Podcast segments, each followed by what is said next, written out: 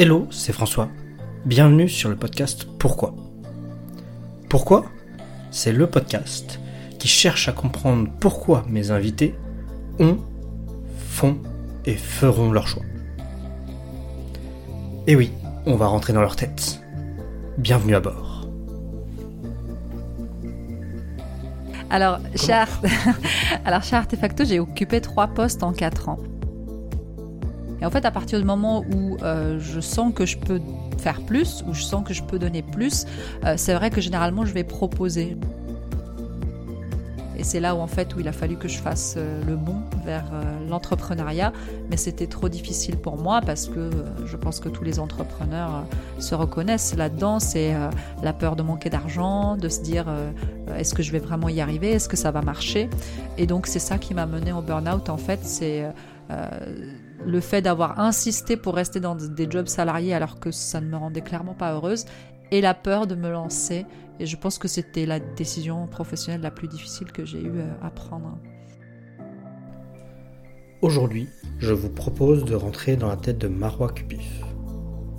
Avec un parcours de vie extraordinaire, cette entrepreneuse, ancienne salariée, va nous montrer comment ses décisions l'ont amenée à toujours donner plus, plus jusqu'au burn-out, et pourtant vont l'en faire sortir. Je vous laisse découvrir ça dans ce tout nouvel épisode. Bonne écoute. Parfait, ça va à l'aise Bah moi, je suis à l'aise devant la caméra, devant le micro, il hein, n'y a pas de souci, tu peux y aller. Super. Et eh bah Marois, je suis déjà euh, très heureux de t'accueillir sur ce podcast. Bah écoute, moi je suis enchantée que tu m'as euh, proposé de participer au podcast. Merci à toi. Mais c'est avec grand plaisir. Et puis, tu, comme tu. On l'a déjà fait cet exercice hein, sur un autre podcast, donc la com au du micro, mon précédent podcast.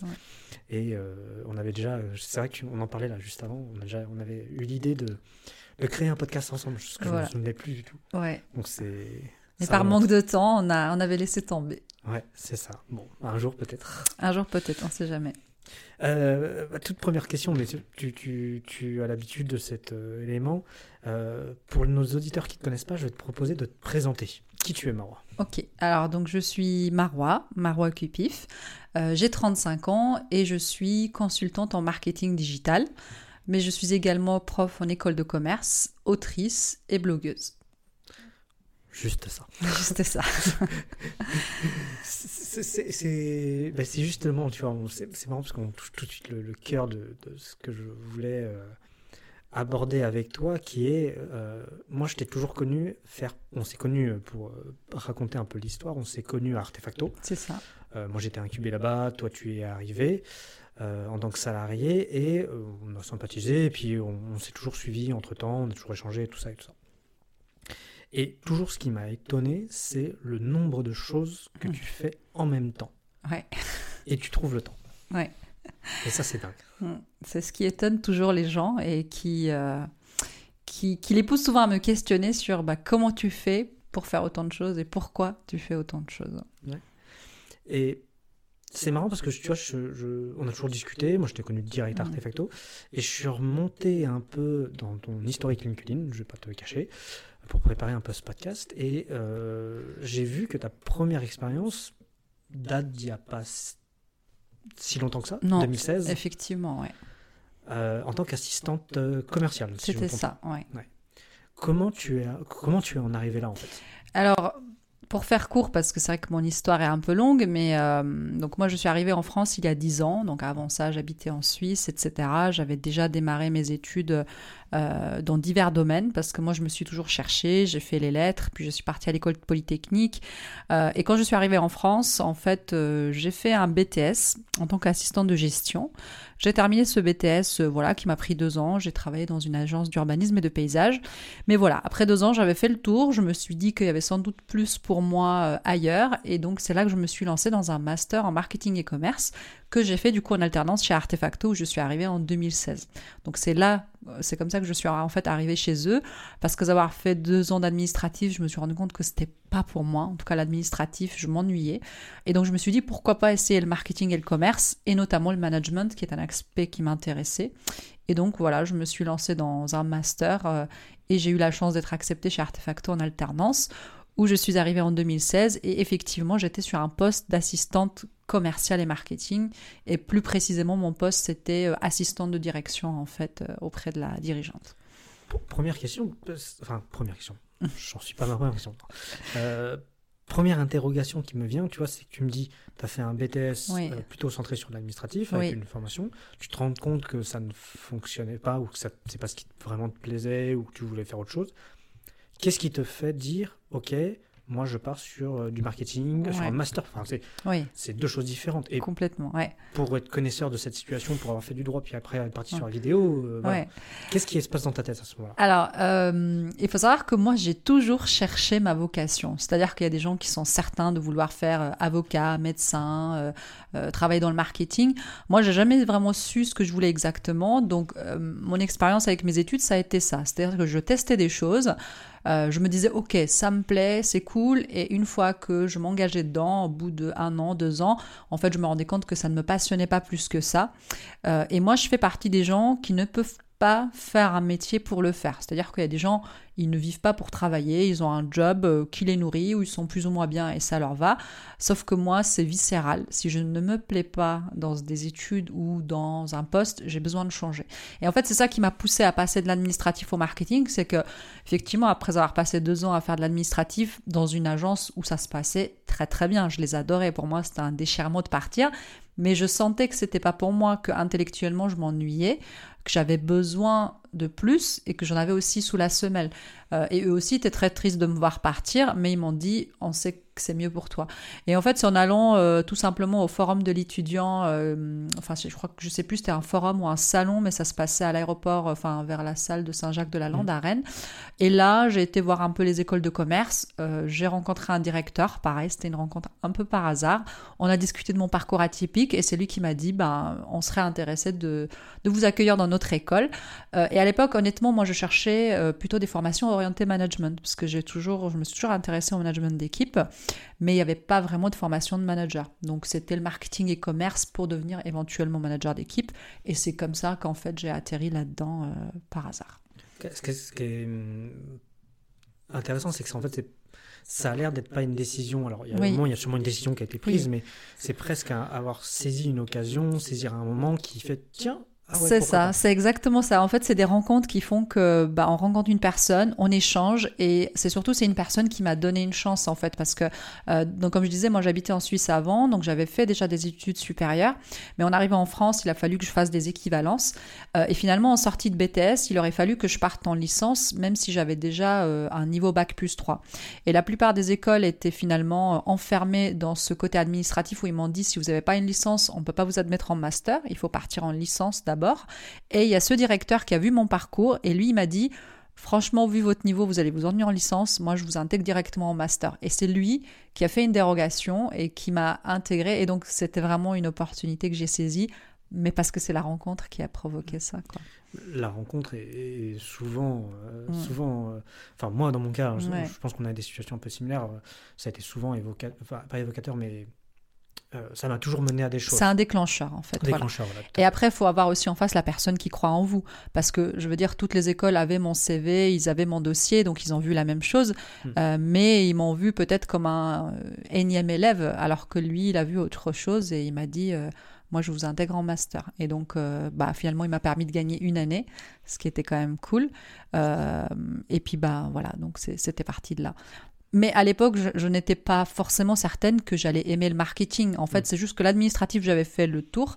Et en école de commerce, je suis un peu procédée par élimination en me disant, bah, telle filière, c'est pas pour moi.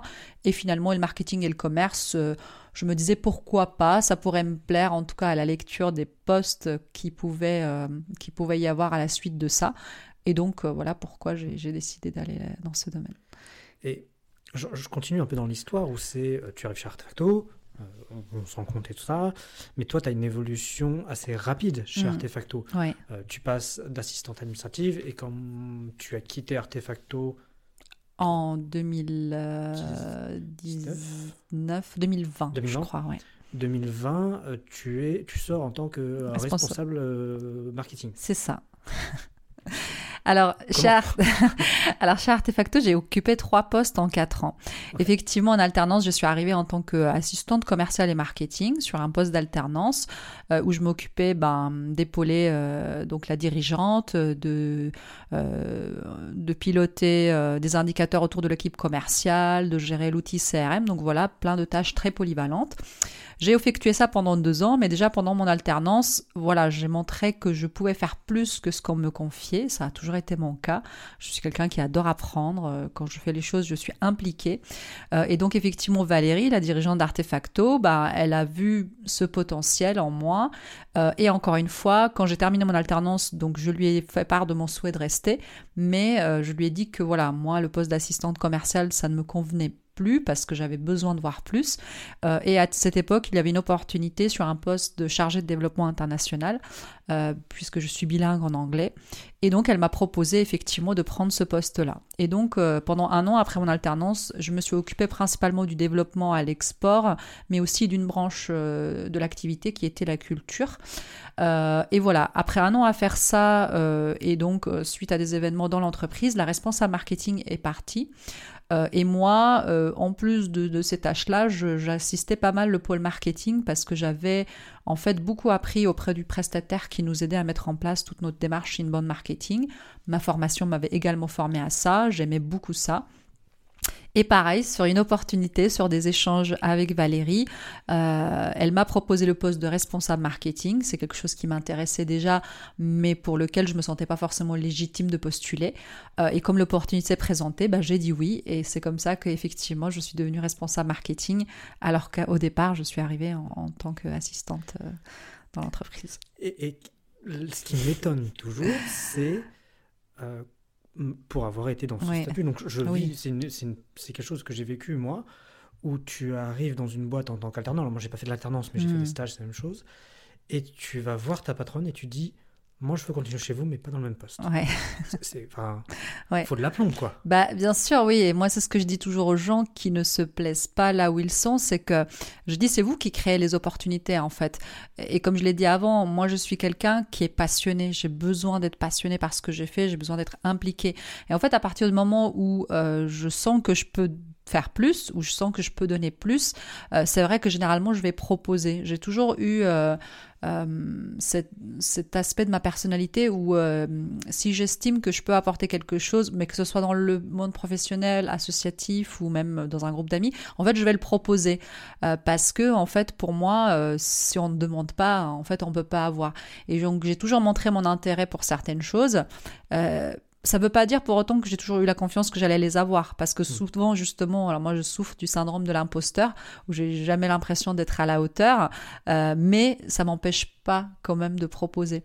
Et donc effectivement, euh, quand j'ai proposé ça à, à ma responsable, je savais que potentiellement elle pouvait me dire non. Mais en moi, euh, en moi, je lui disais que j'étais intéressée. Je me disais comme ça, elle aura dans un coin de sa tête, et peut-être que le jour où il y a l'opportunité, qui sait, elle pensera à moi. Ouais, c'est, tu as tenté. Oui. Et euh, moi, c'est quelque chose que je, que je trouve très important. Et c'est pour ça que je pense qu'on si on, Mm. on, est- on- on- on s'apprécie euh, autant, c'est que moi, j'ai pas envie d'avoir de regrets. C'est ça. Euh, donc, autant dire les choses, se planter si, c'est, Mm. si je me plante, et bah, voir, au moins, j'aurais testé. C'est ça. Et là, moi, en fait, ce que tu, tu dis, c'est, ça me fait quoi ça Et ça me fait dire, bah, quand tu as envie de quelque chose, demande, Mm. manifeste-toi, parce que si la personne en face ne sait pas que tu en veux cette chose, C'est ça. bah, elle, va, elle peut, elle peut te l'accorder sur un, parce que euh, elle l'a deviné, parce qu'il y a une situation qui fait que, mais ça se trouve, elle peut ne pas te la donner parce qu'elle ne sait pas. Alors Exactement. Elle voudrait te donner cette situation. Ouais.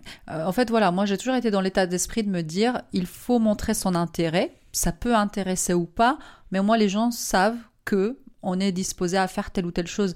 Et je pense aussi que c'est pour ça que j'ai souvent... euh, c'est vrai que dans mon parcours, on a tout le temps l'impression que qu'il y a eu beaucoup de personnes sur mon chemin qui m'ont donné une opportunité, et c'est le cas, mais je les ai provoquées en fait ces opportunités parce que quand je vais voir les gens, euh, bah, même quand j'étais assistante commerciale euh, en alternance, finalement je leur ai montré que je pouvais faire plus que ce qu'ils me confiaient, et justement souvent je suis force de proposition, euh, et parce que j'ai toujours eu soif en fait de faire plus, et du coup je pense que ça, ça se voit dans mon tempérament. moi j'ai gardé des très bons rapports avec tous mes anciens responsables que je revois de ma première alternance jusqu'à ma dernière expérience pro.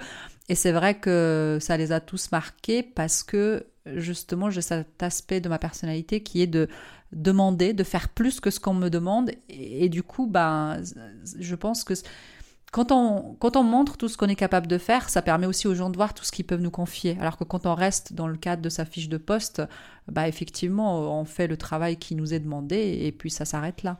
Et euh, voilà. Ça, me fait me poser la question, quelles sont tes valeurs? Alors mes valeurs, euh, ça dépend euh, sur, le niveau professionnel ou personnel, il peut y avoir différentes valeurs. Euh, en tout cas, moi j'ai une valeur qui est importante et que je promeux aujourd'hui dans mon activité, qui est l'éthique. Alors éthique, on peut englober plein de choses. moi j'englobe l'authenticité. J'englobe le fait d'être au service des autres. Ça, ça m'a toujours animé d'être au service des autres. L'implication, parce que quand je fais les choses, je les fais pas à moitié, je, vais vraiment jusqu'au bout. Donc voilà, ça en tout cas, ce sont quelques-unes des valeurs qui m'animent. L'éthique, mm. c'est un... moi je trouve ça très intéressant. Alors, mm. je comprends les valeurs et notamment l'implication mm. à plein corps dans, dans, dans, ce que tu fais. Mais l'éthique, c'est, je trouve que c'est pas toujours, c'est une notion tellement malléable que c'est pas mm. toujours évoqué. C'est voilà, et c'est très subjectif l'éthique en fait, mm. parce qu'on n'a pas tous la même éthique euh, professionnelle. Euh, l'éthique pour moi, euh, si je devais expliquer dans mon activité aujourd'hui, c'est par exemple d'être au service de mes clients pour les conseiller dans ce qui est au mieux pour eux même si c'est pas forcément, euh, par exemple, euh, ce qui va être dans l'intérêt de mon entreprise. Euh, j'ai un client qui me demande conseil, par exemple, pour refondre son site internet. Je vais pas chercher à lui vendre une prestation à tout prix. Euh, quand je vois qu'il n'est pas connaisseur, je vais le former, quitte à ce qu'il n'ait plus besoin de moi. Mais en fait, je tiens, euh, moi, il y a un truc que je supporte pas, c'est l'injustice. Et, euh, en fait, souvent, je rencontre des personnes qui ont été, qui sont un peu fait, avoir dans leur parcours par mes connaissances. Et notamment sur le digital, il y a énormément de choses. Je veux dire, un site internet, on peut le développer pour 3000 euros comme pour 15 000 euros. Et souvent, j'ai face à moi des clients qui ne savent rien de tout ça. Le, prix, ils ne savent pas s'ils doivent payer 1000 euros pour le site ou 15 000. Et euh, souvent, justement, dans leur parcours, ils ont été confrontés à des professionnels qui les ont mal conseillés dans leur intérêt. Et moi, voilà, quand je parle d'éthique professionnelle, c'est que... Euh, j'estime que nous, en tant que euh, professionnels, c'est notre devoir de conseiller notre client euh, en toute transparence et en honnêteté. Alors effectivement, on est aussi là pour faire du business, donc euh, il y a les questions de marge, il y a des, choses comme ça, mais euh, voilà, moi ça c'est quelque chose où je sais que ça me... Encore la semaine dernière, j'ai échangé avec une cliente où je me rends compte qu'elle s'est fait avoir sur la prestation site web notamment, et c'est pas la première fois que je rencontre ce genre de pratique, et ça, ça me met hors de moi parce que je, ne peux pas cautionner ces pratiques professionnelles. Et l'éthique pour moi, c'est ça. Enfin, en tout cas. Qu'est-ce qui fait qu'aujourd'hui tu porte cette valeur parce que alors, hmm, moi, je, suis assez proche de ta valeur aussi. Euh, en plus, on est sur hmm. des secteurs d'activité euh, très similaires. Je rencontre aussi des cas comme toi, avec des clients qui ne savent pas chiffrer, qui vont se dire, euh, de fois on me propose un site à 3000, des fois à 15 000. J'essaie d'avoir cette pédagogie aussi. Mais tu vois, moi, je parle de pédagogie. Oui. Je ne vais pas mettre le mot éthique, mais je pense qu'on se rejoint là-dessus. Qu'est-ce qui, toi, t'a amené à avoir cette valeur? Oui. Alors moi, je parle de la notion d'éthique, je pense que parce que pour moi, euh, je me dis un professionnel qui est capable d'entourlouper son client à ce point-là, ça, relève d'un côté un peu malveillant, malhonnête que je n'apprécie pas. Et peut-être parce que de par mon parcours personnel, euh, on m'a beaucoup tendu la main dans ma vie euh, et donc quelque part j'ai envie de rendre ce service à d'autres Et, euh, et puis voilà, après, je ne saurais pas expliquer. Chez moi, c'est vraiment viscéral et je n'aime pas l'injustice. Euh, et sans doute parce que j'ai vécu des injustices, moi, dans ma vie, à titre personnel, euh, et que ça vient résonner comme ça dans mon activité pro. On parle d'éthique, on parle de, de valeurs. une question que j'aime bien poser, qui est très proche, c'est pourquoi tu te lèves tous les jours? Pourquoi je me lève tous les jours? Euh, Je me lève parce qu'il y a des choses qui me passionnent. Comme on l'a dit au début, euh, moi j'ai multiples métiers. Euh, et dans la vie, ce qui me passionne, c'est de pouvoir me nourrir de toutes ces activités. donc ce qui va me pousser à me réveiller le matin, c'est ma soif d'apprendre, c'est ma soif de créer de nouvelles choses, c'est ma soif de rencontrer des nouvelles personnes. Et euh, je, n'aime pas être dans la monotonie, j'aime bien être, euh, euh, j'aime bien aller de l'avant, j'aime bien innover, créer. et voilà, tout ça, ça m'anime et ça, ça me pousse à, en tout cas, à sortir de chez moi. Chose que j'ai d'ailleurs constatée et que je constate toujours hein, aujourd'hui. Je, vais je vais revenir un peu en arrière et revenir sur la période d'Artefacto où, comme je disais en, introduction, tu m'as toujours un peu scotché sur le fait de Bon, tu as un métier, euh, un daily job, on va dire, donc euh, un 9, 18 euh, À côté, tu étais blogueuse food. Mhm. tu faisais des recettes et tout. Et pour faire un peu de, alors pas de blogging, mais d'Instagram, mhm. moi de mon côté aujourd'hui, je me rends compte le temps que ça prend.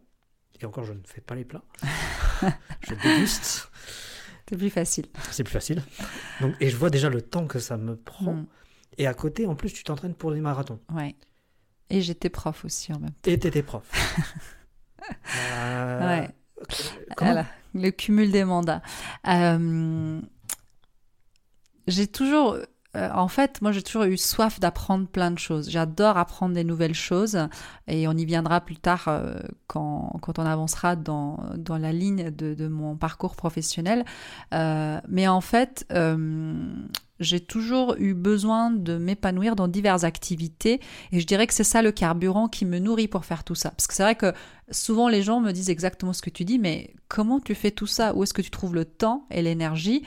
En fait, le temps, on l'a tous, c'est juste qu'on l'occupe différemment. Il y en a qui vont euh, peut-être passer du temps à regarder des films euh, ou des séries toute la soirée, et il n'y a pas de mal à ça, chacun a sa passion. Il y en a qui peut-être le week-end, voilà, vont euh, faire la grasse mat, traîner au lit, s'occuper des enfants, aller faire des balades. Et en fait, moi, j'ai toujours pris le temps pour faire ces choses-là. C'est que je suis passionnée par tellement de choses que je sais que si je veux qu'elles soient réalité, bah, je trouve le temps de les faire. Et après, il y a aussi une notion de...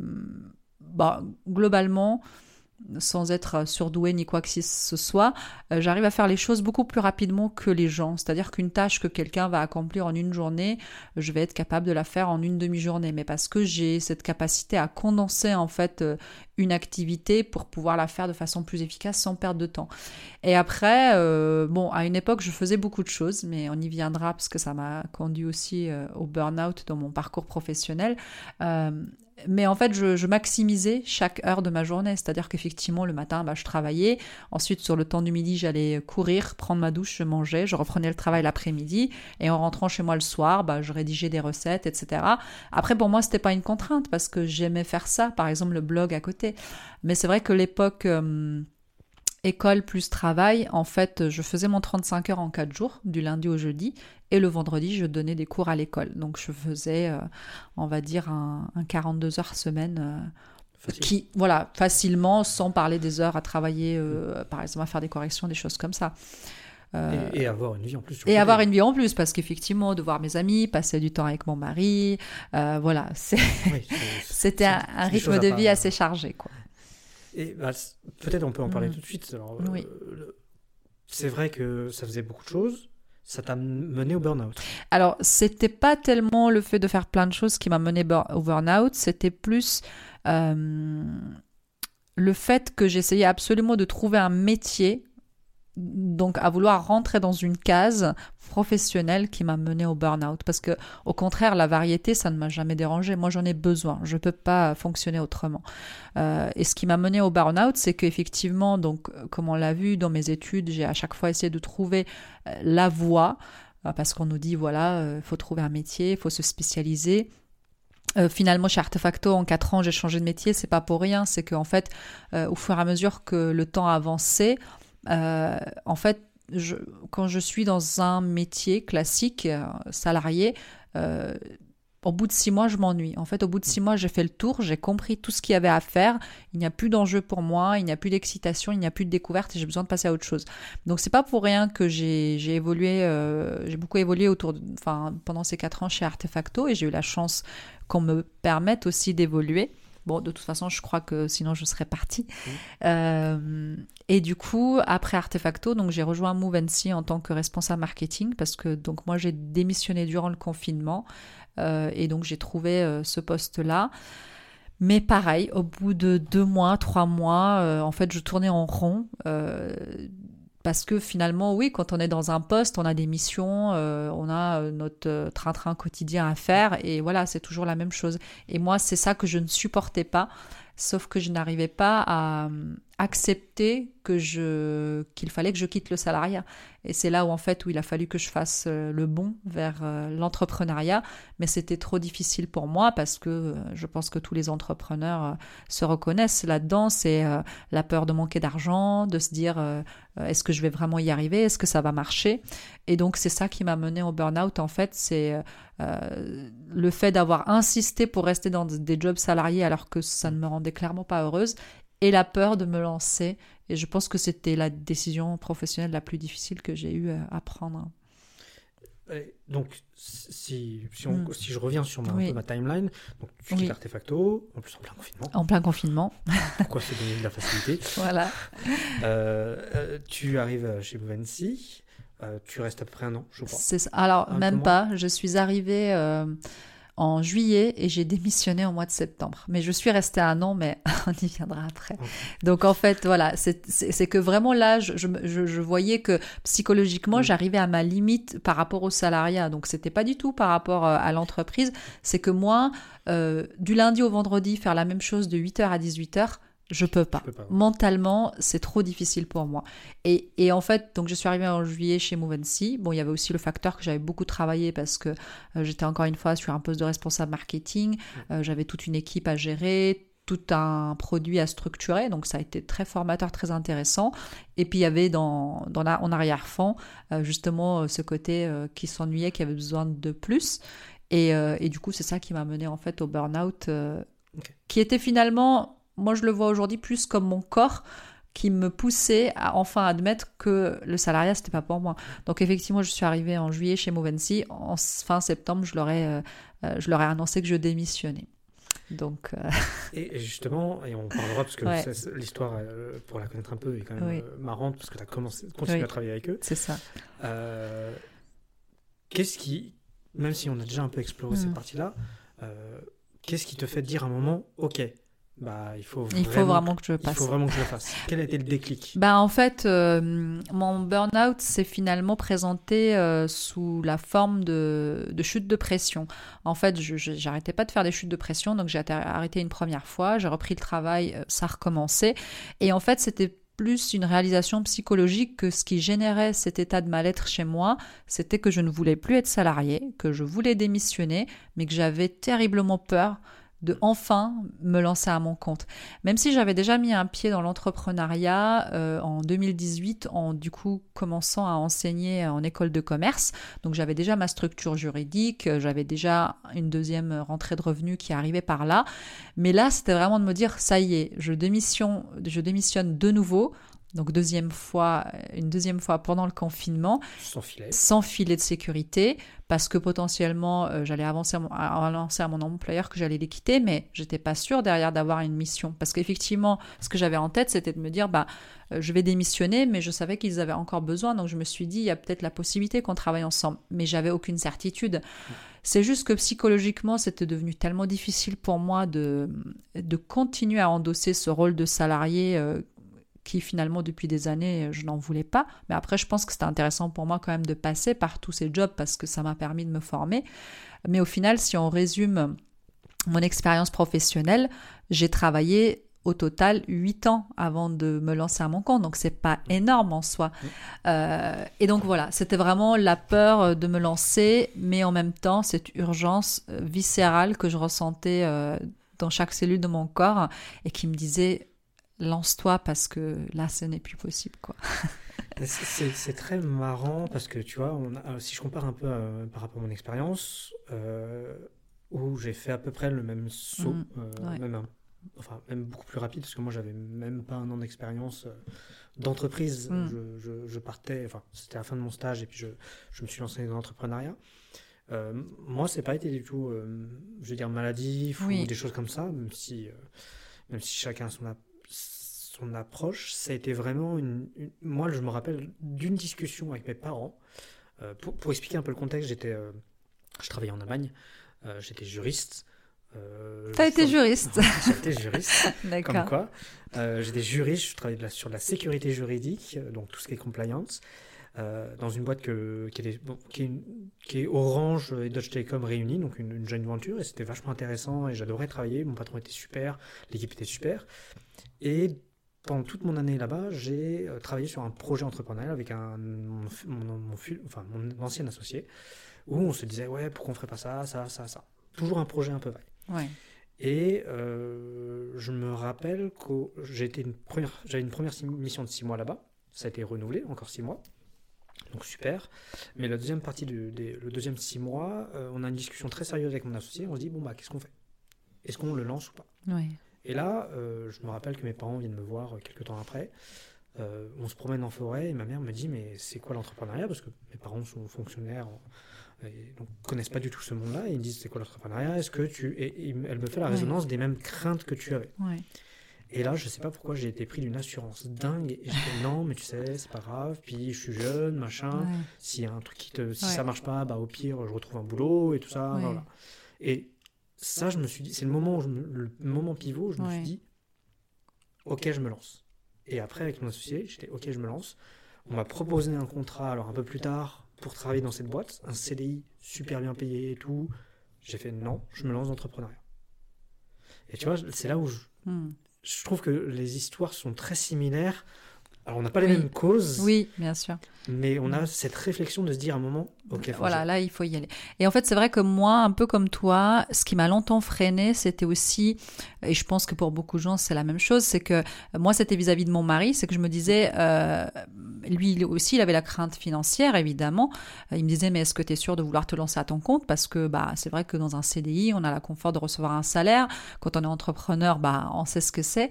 Euh, et du coup, pendant longtemps aussi, je me suis freinée par peur de aussi lui le décevoir et que effectivement euh, que cette crainte financière se réalise. Mais c'est vrai que quand finalement dans ma tête je me suis dit c'est plus possible, j'ai été capable de lui dire ok t'inquiète pas ça va le faire, je vais y arriver. Et alors qu'avant ça, bah justement je, restais un peu dans cette crainte de me dire mais comme un peu finalement toi tes parents qui disaient mais euh, voilà est-ce que tu es sûr de vouloir faire ça?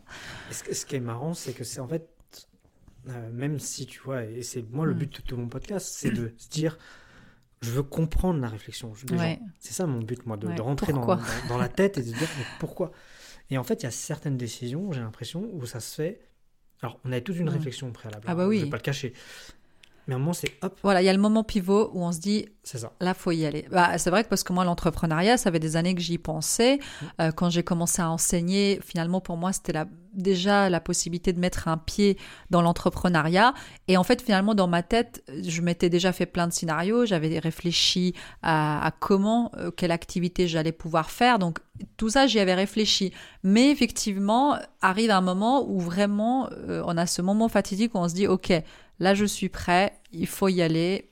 J'ai peur, mais c'est pas grave, je trouverai les solutions. Et, euh, et ben là, tu me parlais de ta décision un peu là. Oui. Je vais peut-être qualifier la plus difficile de ces derniers temps. Euh, j'ai une question un peu similaire, c'est sur l'échec. Oui. bah, en fait, euh, j'ai pas forcément le souvenir d'un gros échec professionnel, puisque pour moi, j'ai profité vraiment de toutes mes expériences. Euh, j'ai adoré ça, ça a été très formateur. Et du coup, euh, c'est juste que voilà, à chaque fois, euh, au bout de un an, deux ans, trois ans, j'avais besoin de changer, de passer à autre chose. Donc j'ai pas vraiment le souvenir d'un échec professionnel. C'est vraiment plus ce moment privot où ça a été très dur pour moi parce que euh, mentalement, je me suis beaucoup battue contre moi-même finalement pour passer à l'acte.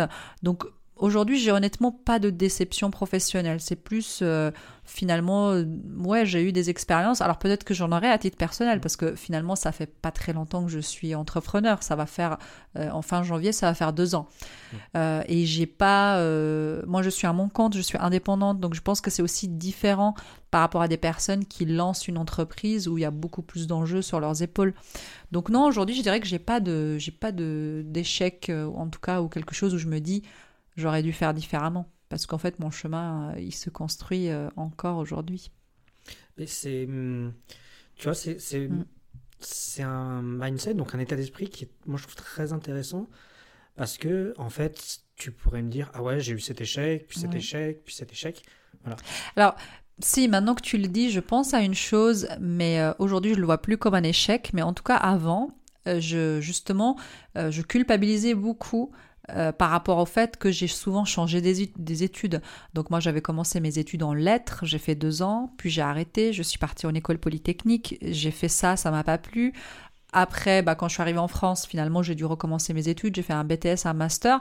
Donc, en fait, pendant longtemps, je me suis dit, mince, j'ai perdu beaucoup de temps à papillonner d'un secteur à l'autre. Et moi, je l'ai souvent considéré comme un échec. Mais à l'époque. Aujourd'hui, je le considère plus comme un échec mm. parce que je sais que c'est le chemin que je dis prendre et que chaque expérience m'a apporté quelque chose. Euh, aujourd'hui, peut-être que je ne fais pas de code, donc je pourrais me dire que l'école polytechnique, ça m'a servi à rien. Et eh ben, au contraire, quand je travaille sur un site web WordPress, je suis capable d'aller dans le code et de comprendre, même si je code pas, mais ça, ça me vient de cette expérience-là. Et donc, voilà, si je devais faire le lien avec l'échec, parce que quand tu en as parlé, c'est vrai que ça m'a fait penser à mm. ça, mais j'ai pas toujours eu ce mindset-là, en fait. Et bien justement, comment C'est parce que c'est souvent des cas qu'on rencontre, c'est des mm. gens qui sont qui se disent ah j'ai des échecs, j'ai des échecs, j'ai des échecs, et qui, pour moi, ma vision c'est un échec peut exister, j'en ai euh, déjà eu dans ma carrière euh, professionnelle, mais je me suis dit toujours dit, je me suis forcé à dire, ça va être plus exact, je me suis toujours forcé à dire ok c'est un échec, mais comment je peux rebondir?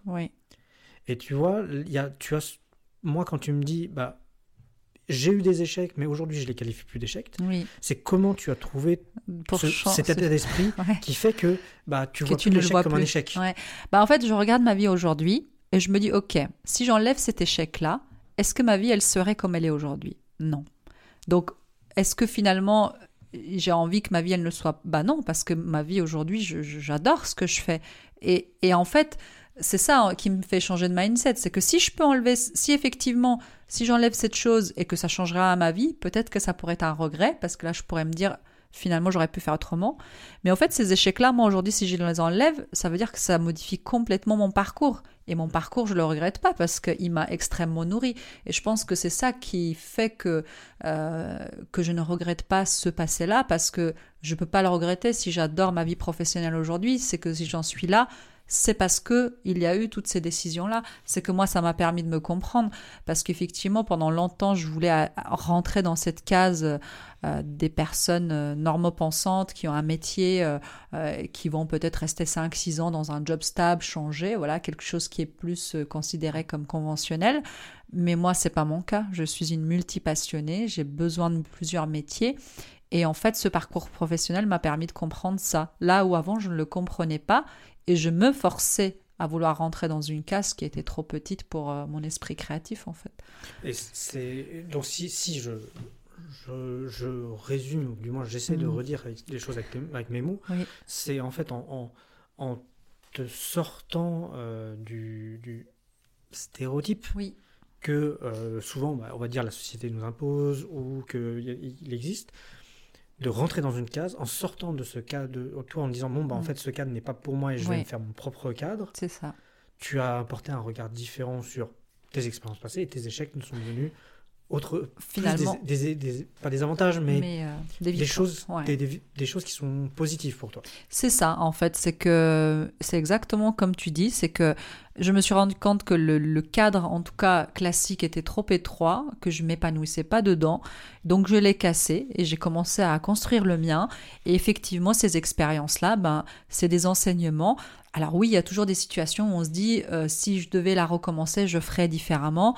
Euh, peut-être que je pourrais me dire ben euh, j'aurais pu fonctionner différemment pour pas me mener au burn-out. Mais si ça se trouve, si je l'avais pas eu ce burn-out, je serais jamais partie du salariat et j'aurais été malheureuse dans un poste salarié qui ne me plaisait pas. Donc en fait, voilà, aujourd'hui, j'ai pas de regrets en tout cas, et c'est vrai que plus j'avance, plus j'arrive à construire mon cadre qui est euh, très coloré et qui comporte énormément de cases. Et du coup, en fait, je le regrette pas. Et c'est vrai qu'en plus, ces expériences-là, j'ai énormément appris.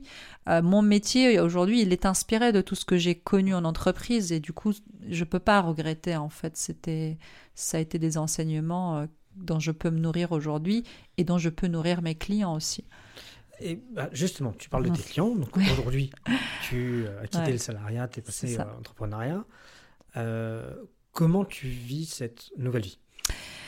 Ben, je la vis très bien par moments. Il y a d'autres moments où c'est stressant, je vais pas le mm. mentir. Euh, donc aujourd'hui, mon activité, elle est scindée entre trois parties. Donc il y a deux ans, quand j'ai quitté Movency, donc je me suis lancée, euh, donc pour reprendre un peu la timeline, euh, en fait, je me suis lancée en tant que consultante en marketing digital à mon compte. Parce que voilà, j'aime beaucoup le marketing, j'aime bien le mettre en place dans les entreprises. C'est juste qu'effectivement, une fois qu'on l'a mis en place, il n'y a plus de challenge. Et du coup, quand je travaille avec des nouveaux clients, ça me permet à chaque fois de recommencer à zéro. Et justement, c'est parfait. Quand ils ont plus besoin de moi, je forme les personnes en interne et je peux aller aider un autre client. Et donc il y a deux ans, j'ai créé mon agence qui est l'agence Floraison. Euh, donc je suis consultante en marketing digital. J'accompagne mes clients, voilà, pour structurer leur activité sur le web, que ce soit les réseaux sociaux et leur site internet. Ma deuxième activité, c'est que je donne des cours à l'école de commerce et là j'en suis déjà à ma cinquième année. Donc ça, ça occupe à peu près deux jours par semaine. Et ma troisième activité, c'est que je suis autrice. J'écris et publie un livre cette année et je suis déjà en train de travailler sur les suivants.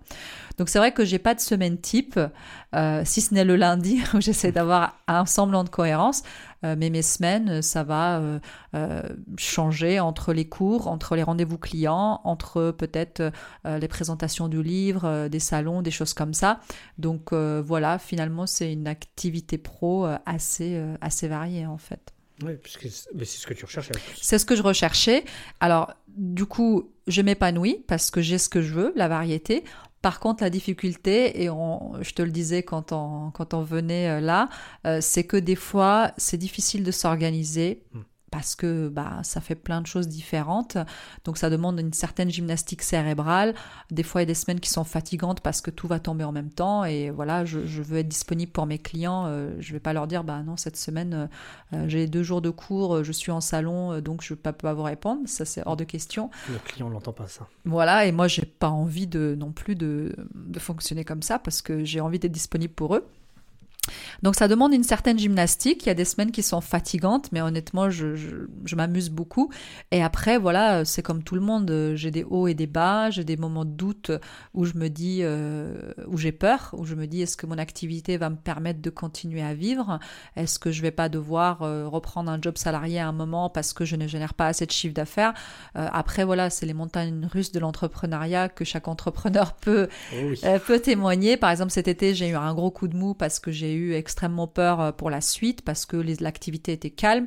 Finalement, là, c'est reparti euh, de plus belle. Donc euh, maintenant, j'essaye plutôt de m'habituer à, ce, à ces montagnes russes-là. Parce qu'en fait, c'est vrai que quand on est salarié, ça voilà, on a notre salaire qui tombe tous les mois, donc on n'a pas cette crainte-là. On peut avoir d'autres craintes par rapport à si ça se passe bien en entreprise ou pas, le manager, nos envies d'évolution. mais quand on n'a que nous-mêmes, quand on sait que c'est ce qu'on fait qui nous génère du revenu, bah c'est vrai que c'est beaucoup plus flippant. Hmm. Je, peux en témoigner. Pour l'avoir vécu, euh, c'est vrai. Et hum, je vais euh, toujours dans cette idée de, comprendre ton raisonnement, c'est... Euh, moi, ce que j'associe souvent, c'est une prise de décision aussi à des organisations. Comment on s'organise C'est souvent pour moi des, des, schémas très similaires. Et tu vois, là, tu me dis, aujourd'hui, moi, j'ai trois activités qui sont très prenantes, presque un job à plein temps pour en fait euh, presque chacun. Euh, mes parents étant prof, je connais le métier de prof et ce que ça implique. Euh, comment toi tu arrives à t'organiser aujourd'hui pour te dire ok je suis sereine sur ces trois activités? Ouais. Euh, alors, j'essaie quand même, comme je disais, d'avoir une cohérence sur mes semaines. Donc, par exemple, le lundi est dédié à mon lancement de semaine. C'est là où je vais justement prendre mon agenda, regarder ce que j'ai prévu dans la semaine, les impératifs clients, les cours que je vais devoir dispenser. Euh, je vais euh, envoyer les mails importants, répondre euh, voilà aux choses urgentes. Je vais vraiment poser ma semaine et justement comme les semaines ne se ressemblent pas, c'est vraiment le lundi qui me permet de lancer tout ça. Et après, je vais fonctionner par des créneaux que je bloque en fait. Donc par exemple, les journées de cours voilà, je suis en cours toute la journée. Euh, dans tous les cas, mes cours, ils sont prêts à l'avance. Généralement, j'y travaille l'été ou pendant les vacances de Noël, donc euh, j'ai déjà mes supports. Euh, et après, bon, c'est juste de la préparation. Enfin, après cinq ans, maintenant, je, même si je fais évoluer mes matières, je connais mon sujet par cœur. Donc ça, voilà, c'est quelque chose qui est acquis. Après, par rapport à mes clients, bah, en fait, ce que je fais, c'est que je bloque des rendez-vous. Moi, il faut que je bloque des créneaux de travail et mon agenda, il est vraiment, euh, on va dire, mon emploi du temps, il est rythmé par ces créneaux que je bloque. Alors moi, je me bloque des créneaux de repos aussi. parce que Très bon point. voilà, je me bloque des créneaux de repos et je me bloque des week-ends de repos aussi parce que bah à titre personnel, enfin là on parle du pro, mais à titre personnel, on est aussi sollicité par les amis, la famille. Euh, donc voilà, moi je fonctionne comme ça. Je bloque des créneaux de travail, je bloque des créneaux de repos, je bloque des créneaux de réact créativité et j'ai bloqué des créneaux de travail avec mes clients. Et comme ça, en moi, ça me permet d'avancer en fonction des, priorités euh, bah, de la semaine. Donc le lundi, planification, mardi, mercredi, jeudi, euh, euh, vendredi matin, les rendez-vous, l'école, et vendredi matin ou après-midi, selon la semaine, c'est là où, je, où je, fais un peu le bilan, que je, je rattrape ce qui n'a pas été fait. voilà, c'est c'est à peu près mon organisation euh, désorganisée. Qui est quand même très organisée. J'adore l'organisation. C'est pas pour rien que j'ai fait assistante de gestion, c'est qu'il y a quand même un côté euh, très rigoureux que, que j'ai et que j'aime bien. Ce qui est très marrant parce que, tu vois, là, on différencie beaucoup. Mm. Où euh, moi, dans mon poste, alors je suis plus entrepreneur, je suis mm. salarié aujourd'hui, moi j'ai fait le chemin inverse. Euh, mais euh, alors déjà j'ai une boîte qui me permet de m'organiser comme, comme je veux et euh, un poste qui me permet de m'organiser comme je veux, dans la contrainte de clients, des choses comme ça, c'est sûr. j'ai des projets annexes comme par exemple ce podcast qui n'est pas du tout lié à, mon entreprise. mais par contre je m'organise, tu vois, moi mon agenda toutes les semaines il est différent. Et j'ai pas de redondance de dire voilà, le lundi je planifie ma semaine, moi c'est il y a des semaines où je vais avoir des rendez-vous toutes les heures il y a des semaines où je ne veux plus rien avoir. Mm. Et je m'organise vraiment différemment pour prendre mes décisions. Oui. Et c'est là où j'adore voir ça parce que ce que toi tu mm. m'évoques, ton fonctionnement, euh, me mm. conviendrait pas. Parce que je sais que le lundi, euh, je tiendrai. J'ai déjà essayé de me bloquer des créneaux pour faire ça, pour faire ça. Et en fait, je, n'arrive pas à les tenir. Ouais.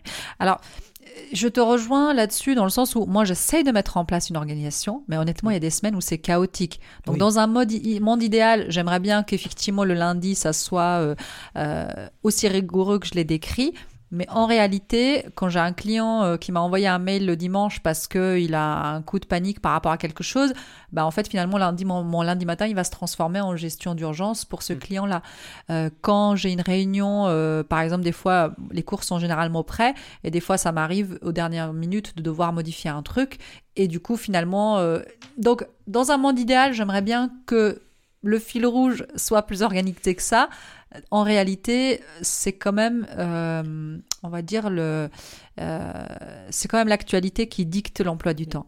Et d'ailleurs, c'est là où j'envie mes clients que j'accompagne parce que moi, je suis là pour leur apporter cette rigueur que eux, ils n'arrivent pas à avoir par le coaching, etc., par exemple. Et moi, de vrai, je me dis, je devrais avoir quelqu'un comme moi qui me coach et qui vient me donner la rigueur parce qu'en fait, on arrive toujours à l'appliquer pour les autres, mais pas pour soi. Toujours. Ça, voilà, ça c'est euh, le cordonnier mal chaussé. Voilà. Et j'aime bien cette euh, honnêteté que tu as de dire, voilà, dans le monde idéal, je fais comme ça. Et alors qu'en réalité, c'est comme ça. Parce que mm. souvent, et pour écouter souvent des podcasts d'entrepreneurs ou de, de personnes, mm. ils disent Ah, moi je fais ça, ça, ça, ça, ça. et puis tu as l'impression qu'en fait, ils, dérogent jamais. Et, et, pour, les, pour en avoir connu beaucoup d'entrepreneurs, pour avoir baigné dans ce monde-là, ou de salariés, ou des choses comme ça, en fait, on se rend compte que Alors il y a des gens qui ont des plannings, qui ont des Hmm. structures super bien établies et qui arrivent à peu près à les tenir, mais il y a toujours de l'impondérable, de l'imprévu, quoi. Exactement. Et en fait, euh, moi, justement, si je peux faire autant de choses que je fais aujourd'hui, euh, bah, je dois être flexible. Je Mm. peux pas, euh, justement, être enfermé dans, dans un emploi du temps rigide qui bouge pas parce que sinon, je pourrais pas euh, combiner tout ça et être réactif à toutes les demandes, quoi. Je vais te poser une dernière question. Oui. Enfin, deux dernières questions. On parle justement un peu d'organisation, de, choses Mm. comme ça. Toi, euh, donc, mon, podcast, c'est vraiment destiné à rentrer dans la tête des gens et à Mhm. comprendre comment les gens réfléchissent et comment prennent des décisions. Toi, quel conseil tu donnerais pour voilà, dire prenez ces décisions ou Ouais. réfléchissez comme ça? Ouais. Euh, alors, moi, je suis convaincue d'une chose, c'est qu'on ne prend pas tous les décisions de la même façon. Moi, je suis quelqu'un de très intuitif et généralement, ma première intuition est la bonne. Et justement, si je me mets à trop réfléchir, mon cerveau rentre dans l'équation et là, c'est plus du tout bon pour moi. Donc moi, par exemple, pour prendre des décisions, je sais que je dois vraiment suivre mon intuition. Après, il y a des personnes qui sont beaucoup plus cérébrales, qui ont besoin de voilà peser le pour et le contre, de réfléchir. Euh, donc je dirais que les gens, en tout cas, devraient écouter leur euh, langage primaire. Qu'est-ce que instinctivement ils feraient? Est-ce que justement, euh, quand ils prennent des décisions à l'instinct, c'est ce qui fonctionne le mieux pour eux Alors il faut continuer à faire ça? Ou est-ce qu'au contraire, euh, quand ils le font à l'instinct, bah, justement, souvent ça finit en catastrophe et que il devrait prendre plus de temps pour réfléchir. Donc je dirais que ça, chacun sait plus ou moins euh, comment il fonctionne. Euh, et moi, justement, par le passé, j'essayais de trop intellectualiser les choses, justement parce que je réfléchissais énormément, que je me posais plein de questions. Donc j'essayais d'intellectualiser intellectualiser les choses et de prendre mes, façons, mes décisions de façon rationnelle. Mais en fait, ça ne marche pas du tout pour moi. Euh, moi, c'est vraiment à l'instinct. Et généralement, c'est vraiment d'écouter mon intuition. Et généralement, c'est la première intuition qui est la bonne. Voilà. Je vais poser la dernière question Oui. qui est exactement pourquoi mon podcast s'appelle Pourquoi? Mhm. Pourquoi tu donnerais ce conseil? Euh, pourquoi je donnerais ce conseil? Euh, Je dirais que parce et là je parle pour mon vécu personnel, depuis que j'ai commencé à fonctionner comme ça, en fait tout est beaucoup plus fluide, je suis beaucoup plus épanouie euh, et je me fais beaucoup moins de nœuds au cerveau, euh, voilà, et j'ose plus euh, faire les choses vraiment en accord avec qui je suis, avec mes valeurs, avec ce qui me fait plaisir, avec ce qui me permet de m'épanouir. Et c'est ça aussi peut-être qui me permet aujourd'hui de ne pas voir mes échecs comme des échecs parce que finalement j'apprends à m'écouter et donc bah finalement j'apprends à fonctionner exactement comme je devrais fonctionner et pas euh, comme dans un fonctionnement type que la société a imaginé pour moi. Ben, écoute Marois, merci de m'avoir laissé rentrer un peu dans ta tête. bah écoute, merci à toi pour ces échanges, c'était euh, vraiment super intéressant et ça m'a aussi permis moi finalement de découvrir un bout de ton parcours euh, parce que même si on se connaît depuis longtemps, finalement il y a plein de choses que, que j'ignore sur toi. Euh, bah, avec grand plaisir. Où est-ce qu'on peut te trouver, te contacter? Alors, euh, bah, sur le, mon as- aspect de mon activité, donc le marketing, l'enseignement, donc moi je suis sur LinkedIn où je communique beaucoup, donc euh, Marwa Cupif, euh, donc mon site web www.floraison.com, Floraison F-L-O-W-R-A-I-S-O-N. Et sinon, pour mon activité d'autrice, c'est Marwa Rocher sur Instagram. Et allez lire le livre. Le marathon vers la liberté qui est distribué sur Amazon, la FNAC et dans toutes les librairies. Super. Et ben merci beaucoup, puis à très vite. À très vite François, merci à toi. Salut. Voilà, c'est fini. J'espère que ce podcast vous a plu. Moi, j'ai adoré. J'espère qu'il vous aura permis de comprendre un peu comment mon invité réfléchit, comment il aborde les situations. Si vous avez aimé ce podcast, je vous invite à vous abonner, à liker et à surtout, surtout le partager si vous pouvez. Merci beaucoup et à dans deux semaines.